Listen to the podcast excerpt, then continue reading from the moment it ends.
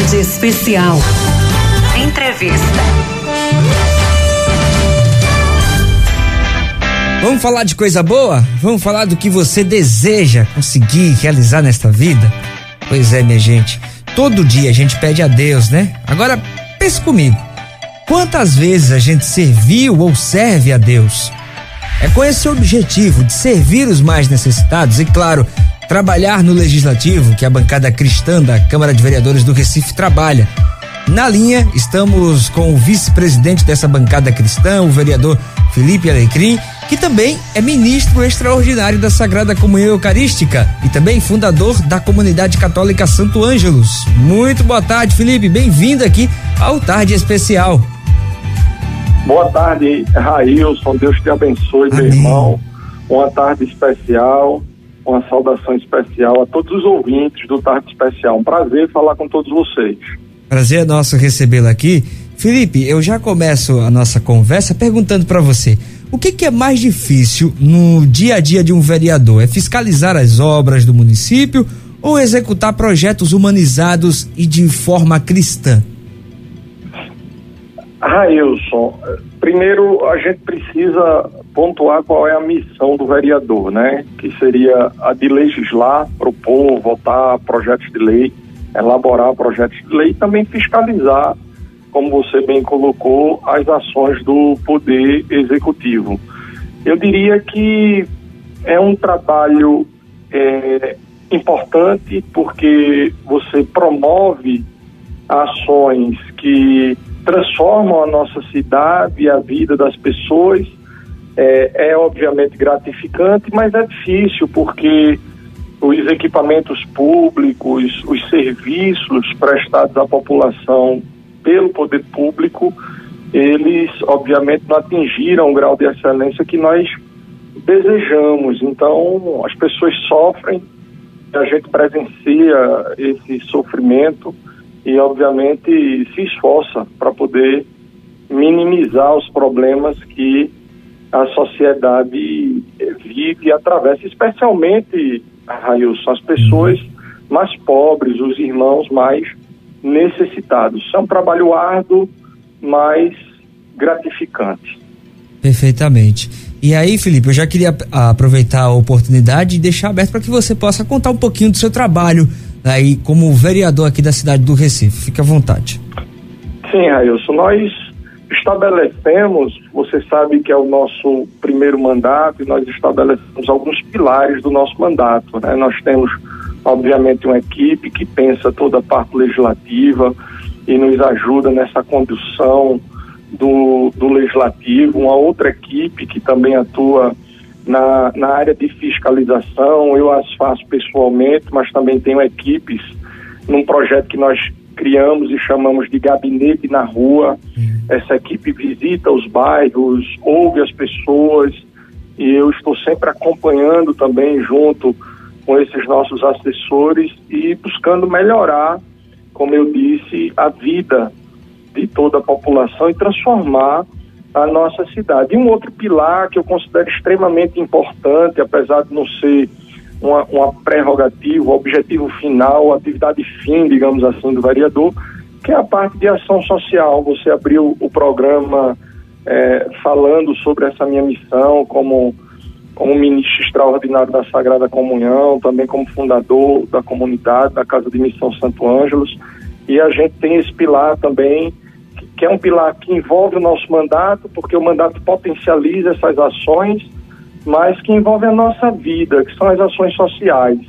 Hoje nós é, realizamos uma série de projetos aqui na comunidade de Santo Ângelos, projeto Santa Dulce Santa Dulce dos Pobres, a gente assiste mais de 120 famílias com, com alimento, munguzá, sopa, pão. Projeto Caminhando na Fé, nós acolhemos, Railson, mais de 40 crianças com aulas de reforço, aula de inglês, toda a parte lúdica, né, um momento de lazer. Uhum. Projeto Missão de Rua, Railson, nós temos parcerias com algumas casas é, de recuperação e nós vamos à rua é, trabalhar, sentir, conversar, estar próximo das pessoas que vivem em situação de rua, não só levar o alimento para o corpo, mas o alimento para a alma, para o espírito e tentar resgatar essas pessoas, tirando elas da rua, oferecendo, ofertando um novo caminho. Projeto Colo de Mãe, que assiste as grávidas, tentando, obviamente, fazer com que o poder público também alcance a vida delas, mas a gente está na área de assistência social, de psicologia, para ajudar essas mães carentes na enxoval das, das, dos seus filhos, né, das suas crianças, o projeto Maná com a distribuição de alimento, enfim, nós já vivíamos essa realidade antes da política, antes dessa, dessa vocação a alcançar a minha vida e através da política nós temos essa condição de potencializar essas ações e a gente se alegra e entende que obviamente tudo isso é, é graça de Deus na nossa vida e a gente se sente feliz dessa forma, Raiz. Que coisa boa. O Felipe, diante de todas essas realidades desses projetos que você mencionou aqui, a gente olha para o dia de hoje e qual que é o maior desafio na sua visão? Seria a evangelização ou vencer a pobreza? Olha, Railson, eu acho que termina é, se complementando, porque eu acho que através da evangelização, através da ação da igreja, a gente consegue, obviamente, combater a pobreza. Mas a pobreza hoje é, de fato, sem sombra de dúvidas, um grande desafio. Eu costumo usar um jargão, eu sempre digo o seguinte: ai, ai do mundo se não fosse a igreja, se não fosse a igreja católica. Porque se você olhar as obras sociais das novas comunidades, das paróquias, da própria arquidiocese, é uma coisa impressionante. Quantas pessoas não estariam passando um sofrimento maior se não fosse a ação da igreja no mundo? Mas eu tenho a oportunidade, como vereador, como parlamentar, de caminhar em diversos bairros, em diversas comunidades, Railson. Aí a pobreza, aquilo que a gente eh, tem a oportunidade de presenciar, é uma coisa que realmente impressiona, que fere a dignidade humana. Como político, a gente se entristece, é, se esforça para dar contribuição. É, percebo que a Igreja Católica ela vem é, despertando esse olhar para que novas vocações possam surgir porque, como diz o próprio Papa Francisco, todo cristão católico precisa se envolver com a política, porque a política ela visa o bem comum e a política é um instrumento de transformação da sociedade. E cada vez mais essas vocações vêm surgindo, a igreja vem despertando esse olhar e graças a Deus as pessoas é, vêm percebendo a importância desse envolvimento com a política porque, como disse, através da política a gente pode minimizar os problemas que hoje vive a nossa cidade, o nosso estado, o nosso país. Mas a pobreza é, sem sombra de dúvida, algo lamentável, porque a pobreza ela traz consigo a falta da dignidade humana, né, Railson? Então é. deve ser um esforço não só do poder público, porque para o poder público isso é uma obrigação, obviamente, mas um esforço de toda a sociedade. Né? A sociedade precisa se abrir a essa espiritualidade, a essa, a essa realidade, ao chamado de compartilhar todas as bênçãos que o próprio Deus derrama na nossa vida, que nós devemos consumir, porque é fruto do nosso esforço, mas nós devemos também usar para abençoar a vida de todas as pessoas que se aproximam de nós, Raiz. No dia que a que toda a sociedade se abrir para essa realidade, colocar Deus em seu coração, certamente nós viveremos tempos melhores, porque teremos melhores políticos, melhores médicos, melhores professores, enfim, uma sociedade mais justa que visa o bem comum. O vereador, a gente sabe que a bancada cristã é contra a legalização do aborto e também contra a liberação de drogas. Mas aí eu quero saber de senhor quais os projetos que a bancada cristã tem desenvolvido neste sentido para que a gente possa livrar aí a nossa juventude, cuidar melhor da nossa juventude para que ela não se perca nesses vícios. É, um, um dado importante que já é uma conquista, até do é, do católico, eu diria, porque para você ter uma ideia, não existia na Câmara uma bancada cristã era denominada bancada evangélica. Então, quando eu entrei na casa do José Mariano e recebi o convite, olha, vamos compor bancada evangélica, eu de pronto disse que sou evangélico porque sigo o evangelho de Jesus, né? Mas sou católico uhum. e precisava que houvesse uma mudança nesse nome, nós alteramos para a bancada cristã, da qual sou hoje o, o vice-presidente dessa bancada, que tem como propósito discutir as pautas que ferem a dignidade humana. E dentro da Câmara nós temos também, Raios, comissões se debruçam sobre essas realidades. Eu também presido, por exemplo, a Comissão da Juventude, e nós temos muito, muitos projetos ligados, por exemplo, à prática de esporte, o incentivo a projetos sociais. Você tem é, vários outros braços dentro da Câmara Municipal que trata, por exemplo, dos direitos humanos. Há pouco nós fizemos uma audiência pública na rua, Raio, ouvindo as pessoas em situação de rua, foi algo inédito na Câmara Municipal. Nós fomos para a rua, montamos o, o, o púlpito lá na rua, a bancada na rua, demos voz a essas pessoas que não têm voz.